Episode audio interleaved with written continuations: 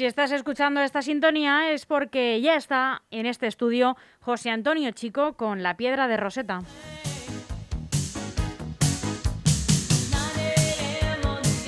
Y la semana pasada ya lo anunciábamos y me lo recordaba José fuera de micros que hoy tenemos un tema muy interesante y que abre un amplio debate. Buenos días, José. Hola, buenos días, Madena. ¿Cómo estás? Nada, encantado de estar aquí de nuevo con vosotros. Yo deseando que abramos este melón.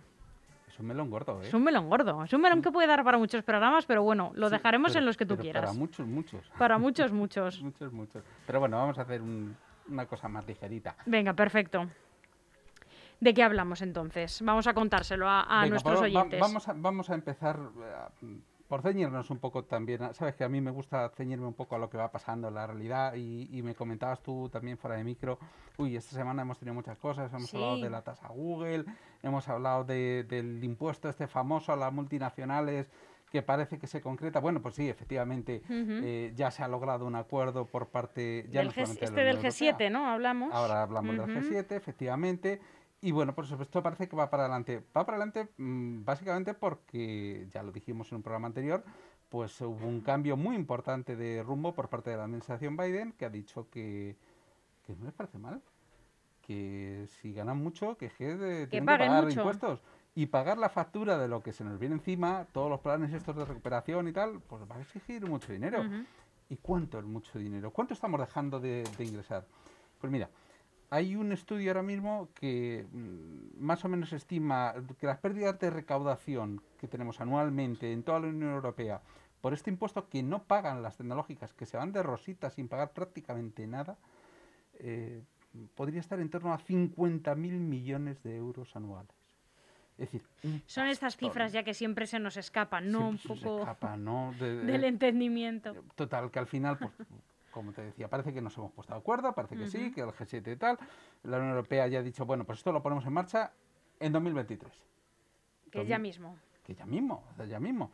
¿Por qué? Pues porque en 2023 además hablábamos de que va a comenzar muy probablemente ese plan de eh, subir eso- esa imposición fiscal por parte de todos los países miembros para empezar a recaudar todo lo que nos vamos a gastar ahora este año y el año que viene en poner en marcha toda la economía de nuevo, en realmente en hacer una transformación muy importante de todos los sectores, apoyándonos, ya lo hemos comentado muchas veces, en esa revolución que va a significar, por un lado, la parte energética, el cambiar a un modelo de economía verde, por otro lado, esa transición de, de unas empresas mm, mal informatizadas hasta el momento con- y una administración, a su vez, también eh, con muchas carencias en ese sentido, a una administración con las herramientas adecuadas.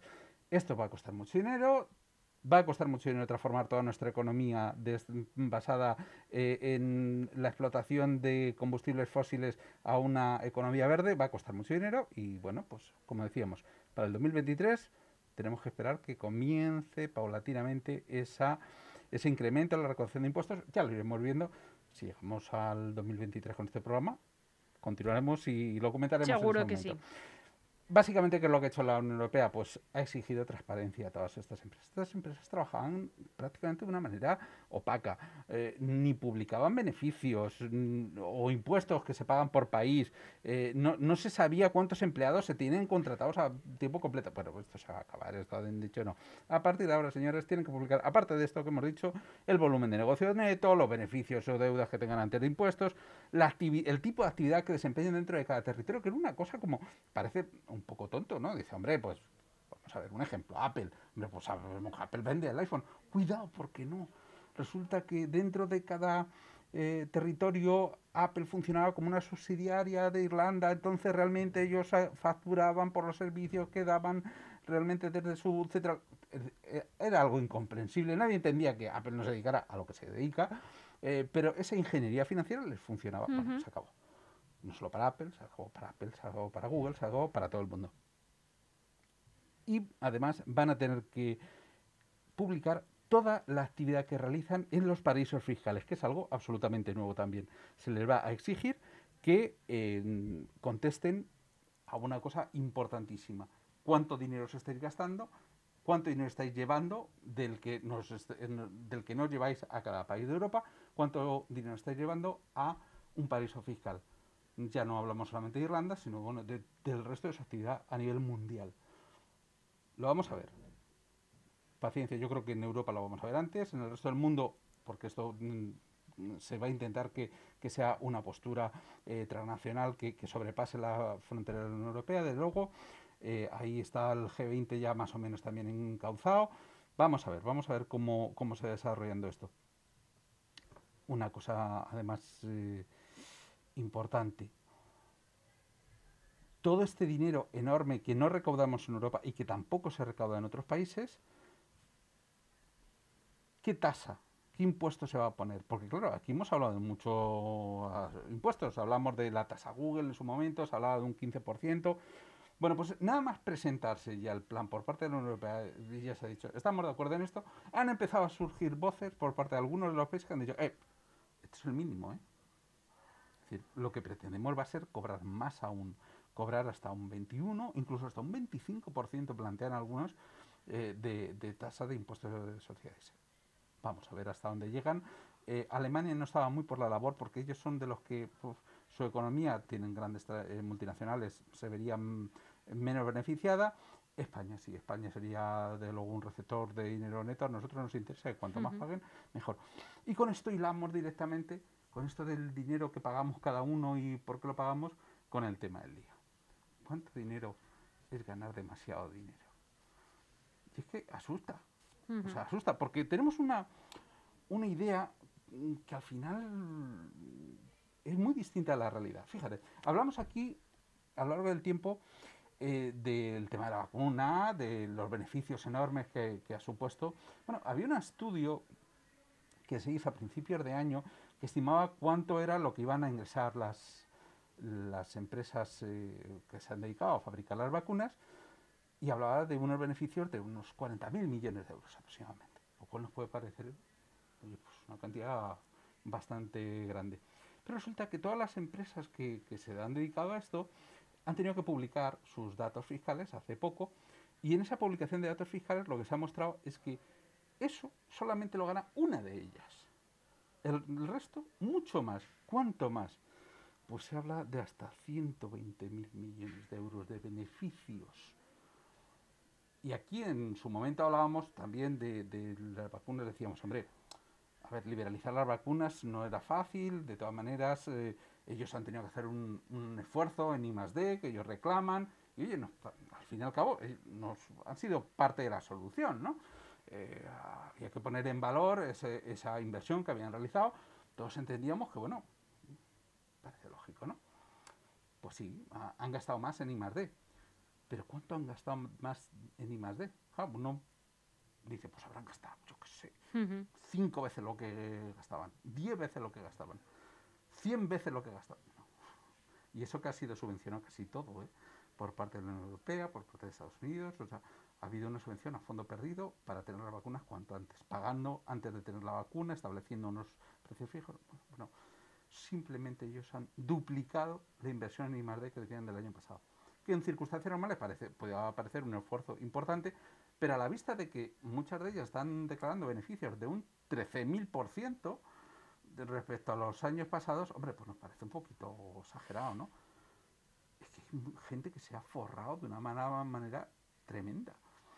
Que sí, que nos han proporcionado una solución, que, los datos de, mm, incidencia del virus cada vez son menores, afortunadamente, por lo menos en la Unión Europea y en concreto en España, parece que va bien el ritmo de la vacuna, parece que están llegando, pero, pero es que se han forrado, es que hemos tenido que pagar una millonada. A priori para que desarrollen la vacuna y a posteriori pagando efectivamente eh, por esas vacunas que estaban comprometidas. Y de hecho se estima que solo este año ha habido 40 nuevos mil millonarios gracias a los beneficios de la vacuna. Es decir, 40 Esto que de una situación de crisis siempre salen nuevos ricos, se ha dicho siempre. Sí, pero una cosa es ser rico y otra cosa es ser hiper rico. Estamos hablando de mil millonarios. Una persona. es que las, crisis siempre generan unas necesidades muy grandes.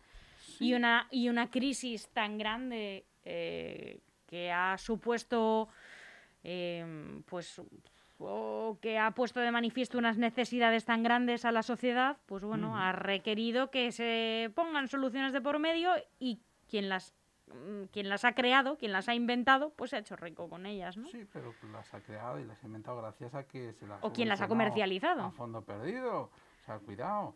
Claro, tú, tú fíjate, vamos a la industria farmacéutica. Mira, por ejemplo, AstraZeneca. AstraZeneca, en su momento, dijo, nosotros vamos a poner la vacuna a precio de coste. Ujú. No, bueno, no, no lo creíamos mucho ninguno. Bueno, a precio de coste dice, bueno, pues algo ganaré. Dice, bueno, pues, pero nada, lo justo para, para Cubrir para lo- gastos. cubrir gastos y poquito más, un beneficio más que razonable. Bueno, cualquiera que, que tenga un poquito de cabeza piensa y dice, oye, ¿y por cuánto vendéis la vacuna? ¿No? Y ellos dicen, no, hombre, nuestra vacuna es la más barata. Es verdad, la más barata. ¿Cuánto vendéis la vacuna? Pues mira, entre 4,3 y 10 euros. Bueno, un margen amplio. Claro. Dice, vamos a ver, ¿cómo que entre 4,3 y 10 euros? Si es que hay diferencia casi dinero, de 6 entre seis, 4,3 y eh, 10, euros, ¿no? O hombre, libras. O sea, parece que está- estás duplicando. Hablamos de euros Euros, o euros. dólares o Euros, libras. ah, vale. Directamente euros. Eh, si, si dices que entre 4,3 y 10 euros, es decir, que a algunos países la vas a vender a 4,3 y a otro a 10, el que te la pueda pagar, te la va a pagar a 10, claro, no a 4,3. Dice, hombre, y no vas a perder. Realmente no es que no vayas a perder dinero, es que vas a ganar. No muchísimo. Bueno, o sí, o sí muchísimo. Porque se han estimado los beneficios de, gracias a la vacuna de AstraZeneca, de 28.000 millones de euros Entre, repartidos entre dos, tres años aproximadamente. Es decir, que mucho dinero. Y claro, lo que decíamos al final, me parece bien que, que haya mil millonarios en un año que, alguien se pueda hacer mil millonario, por muy bueno que pueda ser en su gestión. Vamos a otro tema que no tiene nada que ver. Vamos a abandonar el tema de las vacunas, ¿no? Vamos a ver otro tema que ha estado eh, pues hasta hace unos días en el candelero también. Eh, el presidente de CaixaBank. Presidente de CaixaBank eh, cobraba el año pasado 500.000 euros en Bankia. ¿Mm? Vale. Pues no, no está mal de sueldo, ¿eh? 500.000 euros, medio millón. Medio millón de euros al año. Quiero Es- decir, es una- un sueldo muy alto, pero bueno, para un presidente de banca, pues bueno. mm, po- llamen, bueno, digamos, razonable. Digamos, podía, podía parecer razonable, bueno, vale. Eh, este año se ha puesto un sueldo de un millón y medio de euros. Nada más que se ha subido un millón de euros el sueldo, ¿no? Eh, es que estamos hablando del sector bancario. El sector bancario es que, claro, van a echar a 20.000 personas a la calle ahora. O sea, mm, vamos a ver, mm, no- como que no cuadra mucho, ¿no? ¿Dónde está la austeridad esa que eh, proclaman? Hombre, yo entiendo, es cierto que el año pasado eh, bajó eh, su sueldo, porque, bueno, pues decía que solidariamente, por el tema de la crisis. yo- Pero por ser tan estaba- bueno, Su sueldo estaba ahora se lo ha en subido. 800, creo que eran 800.000 euros aproximadamente. Pero, hombre, si te pones un sueldo ahora de, de 1.500... O sea, o sea, Para o compensar, o sea, perdón, José de 1.500 Antonio. de 500.000 euros. De, de- dices, o sea, de- que estamos hablando, te estás yendo de 500.000 a, a 1.500.000 euros. De- no, a mí no me cuadra esa austeridad. ¿Queremos hacer el cálculo realmente de cuánto es mucho dinero? Bueno, claro, él puede decir, no, hombre, eh, vamos a ver, es que, como tú decías antes, el sueldo de la banca es que un, un CEO de una banca, un presidente de una banca, pues Y es cierto, mira, el, Carlos Torres, por ejemplo, el presidente del BBVA, cobra 4,1 millones de euros. Hombre, Claro, eh, un- uno de sus eh, consejeros delegados... fútbol- bueno, más que muchos futbolistas. Uno de sus consejeros delegados cobra 3,4. Ana Botín, Ana Botín, la presidenta del Santander, cobra 6,8 millones de euros. Claro, eh, Josep Oliu, el presidente del Banco Sabadell, 1,98 millones de euros. Claro, si Bueno, las diferencias son grandes, ¿eh? sí, Entre son, unos y otros. son grandes, pero tú fíjate, pues estamos hablando de Pero bueno, es principales verdad que el, del el Sabadell es un banco mucho más pequeño que el Eh, efectivamente, el BBVA y el Santander, sabemos que son las dos principales entidades bancarias y, y, bueno, pues que esa banca ahora eh, se ha convertido también en un gigante. Hombre, pues a lo mejor comparando dice uno, pues parece que no es tanto. No, pero es que eh, dentro, uno de los accionistas del banco es el FROB, es eh, lo que antes era el Fondo de Reestructuración o de Acción Bancaria, ¿no? Que al final eh, depende, aunque subsidiariamente, del Estado, ¿no? Y que se creó con dinero público. Claro, el FROG ha tenido que votar en contra. Nunca se había metido en estas historias de los sueldos, pero claro, es que, era demasiado. De verdad, el Estado... Entonces, ¿qué, creemos? ¿Hay que dejar que el libre mercado actúe o, el Estado tiene que intervenir en los sueldos? Es una pregunta aquí curiosa. Y que es una idea además que, viene de antiguo. No te creas que, esto de, pensar en un salario máximo, siempre hemos hablado del salario mínimo, pero el salario máximo es no, no, no. Mira, en 1942 eh, Roosevelt ya lo propuso. Roosevelt propuso. Eh, todo aquel que cobre más de 25.000 dólares al año eh, tiene que tener unos impuestos de un 100%. Estamos hablando de, precios de, 1942. O sea, el cambio serían unos 400.000 dólares, para hacernos la idea. Todo aquel que cobre más de 400.000 dólares debería tener un impuesto del 100%. Todo, todo el exceso, digamos, a partir de 400.000 dólares. Pues, hombre, Roosevelt marxista no se puede decir que fuera precisamente, ¿no?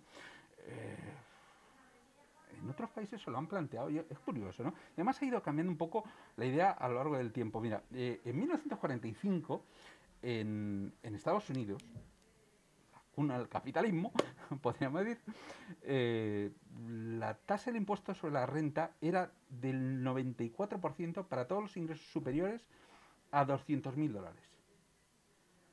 Es decir, tenían un tope, tenían un salario máximo y a todo el mundo le parecía razonable. Claro, si te, pues, si te quitan el 94%, eh, va a ser difícil, ¿no? Que, quieras... Mm, cobrar más si no lo vas a cobrar, si, lo vas a si, todo se va a, en impuestos. Sin embargo, en 1980 vino la revolución conservadora, vino Thatcher, vino Reagan y, cambió. O sea, la idea que ellos tenían era que el Estado no debería de intervenir para nada en la economía, que debería ser el libre mercado el que, el que mm, llevara a sus últimos términos los salarios que debía cobrar cada uno. Así nos pasó otra También era una locura de la cual nos llegó la, la primera gran crisis económica del siglo pasado, eh, después de la Segunda Guerra Mundial.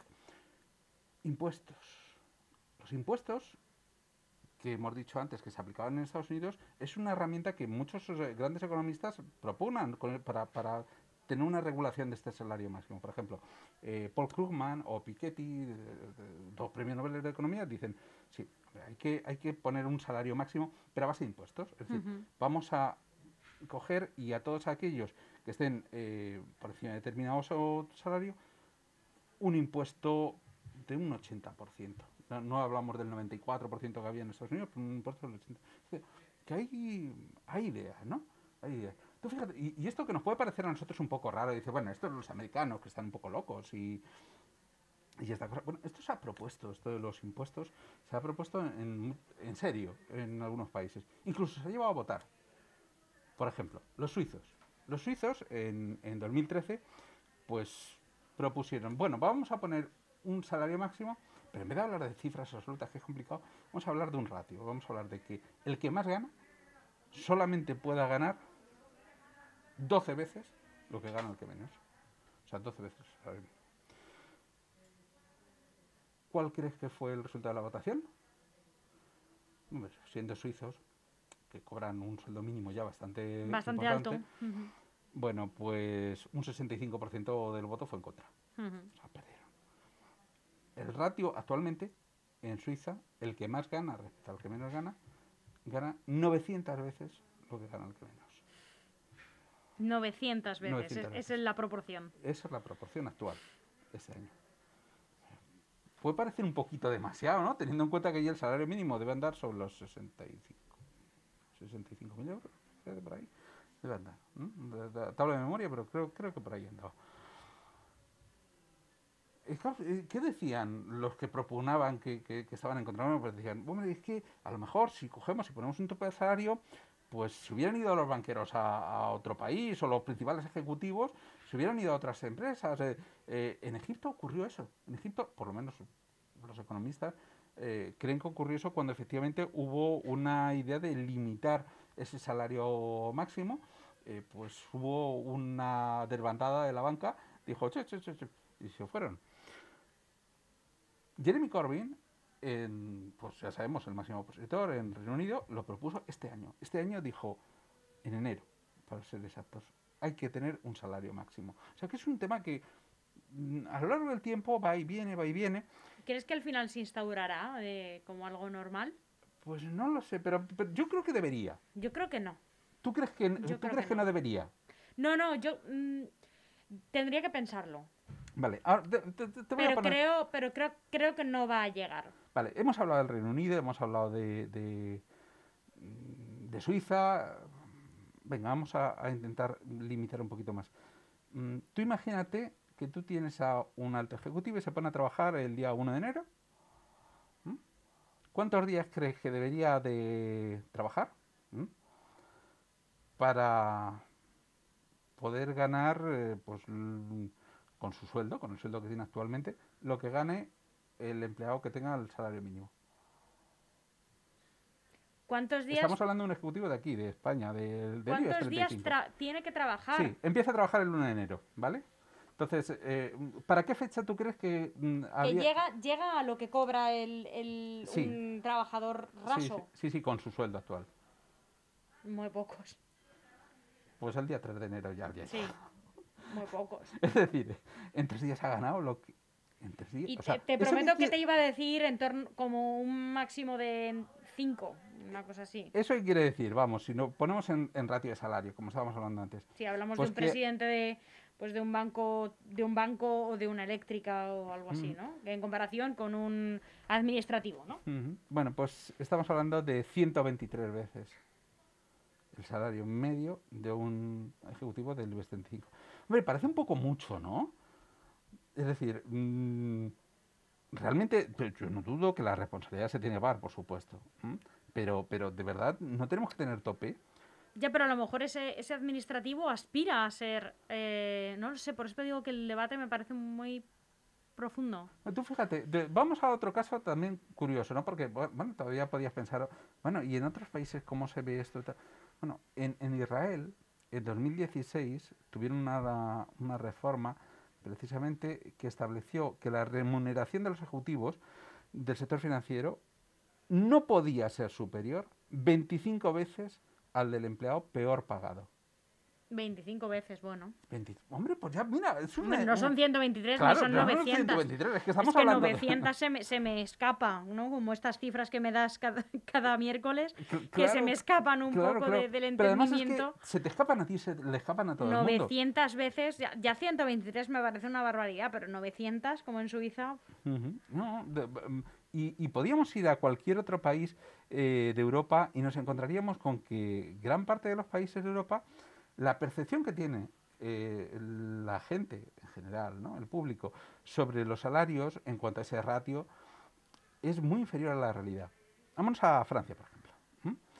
En Francia, los, em, a través de- ha habido una encuesta a través de todos los países europeos y establecían que más o menos se entendían eh, que la ratio entre lo que gana eh, del salario medio un máximo ejecutivo con respecto lo- al, al trabajador base estaba en cuanto a- en torno al 24,2. ujú, ¿m? O sea, que ganaba 24 veces. Y decía la gente, porque se proponían dos cosas. Primero, ¿cuánto cree usted que, que es? ¿Cuánto cree que debería ser? ¿m? Bueno, pues la gente decía que en torno a un 6. Es decir, que el ratio debería ser 6 veces lo que menos. El, eh, 6 veces ganar lo que gana el que menos. ¿Sabes cuál realmente es eh, la cifra? 104 veces. Pero esto se repite en todos los países. En Alemania igual. Los encuestados pensaban que era un 16,7, decían, bueno, pues debe ser un 6,3, fíjate, una bastante parecida a la de Francia, pero Hablamos real al año, ¿no? Hablamos en términos brutos al año. te da igual, porque realmente es la Bueno, la multiplicación, proporción, la proporción de lo que eh, ganan. Eh, en Alemania eh, realmente son 147 veces. Es decir, las cifras siempre son muy diferentes entre lo que estimamos y entre lo que es. En España, esa misma encuesta dijo ¿m? que estimaban que se ganaban como 6,7 veces, que deberían de ganar como 3 veces, y en la realidad, pues ya te he dicho antes, estaba en, en 132. Bueno, eh, el- este estudio, que es distinto, hablaba de 127 veces. Pero vamos, que tampoco hay mucha diferencia, como ver, ¿no? Es decir, hay una gran discrepancia entre lo que la gente cree que ganan los que más, los que más ganan y lo que realmente ganan. Que es más. Que es muchísimo más, no más, sino muchísimo más. Estamos hablando de multiplicar esa cifra, pues eh, en el caso de España, por casi por 20. ¿Mm? Sería por 18, más o menos. ¿Tú crees que sí que se llegará a limitar, sí que se pondrá igual que, bueno, se tiene que establecer un salario mínimo, un salario máximo? Creo que sí. Creo que, crees que en, será en tiempo, en mucho tiempo? Eh, eh, creo que, que de luego mm, pienso que sí, que debería de serlo. Principalmente porque hay un estudio de la Universidad de Lancaster que demuestra que no existe ninguna correspondencia real entre ese salario que cobran esos directivos y el retorno real que su trabajo produce a la empresa. Es decir, hay directivos que están excelentemente pagados cuando en su empresa realmente, mm, claramente no se lo están ganando, incluso tienen unas pérdidas eh, tremendas y al contrario. De hecho, incluso, vamos a España. Eh, mira, si en España, se, podemos verlo incluso en España. Un estudio sobre España. Vamos a hablar de empresas del IBEX 35 con las mayores y menores diferencias salariales. Porque es que no, es baladí ¿eh? el tema. Mira, nos vamos a red eléctrica. La diferencia que tienes entre el mayor ejecutivo, el que más gana, y el que, el que menos, es de 18 veces el salario. Bueno. Bueno.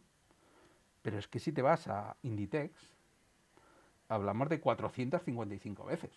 Es decir, hay diferencias muy grandes. O a Naturgy, 424 veces. O a ACS, 388 veces. En Bankia, que ahora eh, no sé cómo quedará ahora en CaixaBank, pero en Bankia era 15 veces. Y en AENA, 4 veces. Es decir, la diferencia que había entre el que más ganaba y el que menos pues parecía bastante razonable, ¿no? A mí me puede parecer que, oye, un tío por su capacidad, por su inteligencia, por sus estudios, por lo que sea, puede llegar a ganar cuatro. bueno, yo es que soy muy, partidaria de tener un salario eh, totalmente digno, correspondiente a tu formación, al trabajo que desempeñas, justo, vamos a decir, y eh, también un margen para objetivos. Sí. Porque, bueno, creo que es una manera de compensar a un trabajador y de motivarle también, ¿no? Cuanto más me esfuerce, hay quien no está de acuerdo, ¿no? Pero yo, desde luego, sí apoyo que hay que ponerse unos objetivos. Personalmente, yo siempre he pensado que es uno de los grandes problemas que tenemos en España, que no remuneramos adecuadamente por objetivos. Mm, por un lado, porque la legislación no está eh, afinada en ese sentido.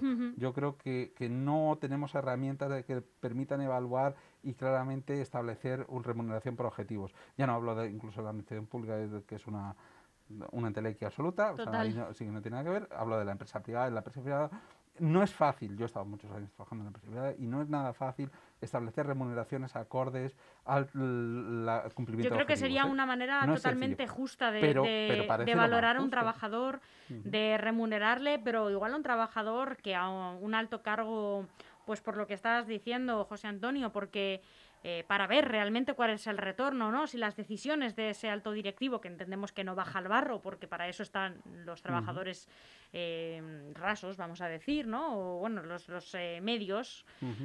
pero las decisiones que tome marcan un rumbo claro y fijo que, que potencia esa empresa, que la lleva por un buen camino.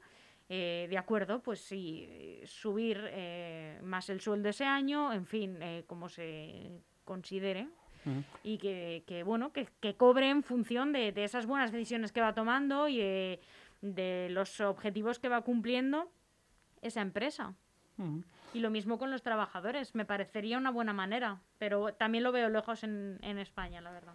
Bueno, complicado, pero oye, em, no se sabe, ¿eh? Mm, también eh, la pertenencia a Europa nos va a llevar los próximos años a muchas sorpresas en materia económica, para bien y para mal. Ojalá. Pero para bien yo creo que en algún momento mm, se deberá afrontar el debate públicamente y tendremos que llegar a alguna resolución. No puede ser que haya una desigualdad tan grande. La función del Estado como redistribuidor de la riqueza yo creo que debe permanecer eh, en el ideario de las personas y creo que e, e, esa ultraliberalidad de la cual tengan algunos no nos lleva de luego a un futuro esperanzador, ni mucho menos. Pues José, muchísimas gracias. Me ha encantado el programa y este debate. Podemos seguir otro día si quieres, porque como decíamos eh, es para largo y tendido. y la actualidad también. Hoy le hemos, la hemos eh, abordado, pero. Tangencialmente. Tangencialmente, efectivamente. Ha sido un placer, como siempre. Hasta el próximo miércoles. Que tengamos una feliz semana. Igualmente.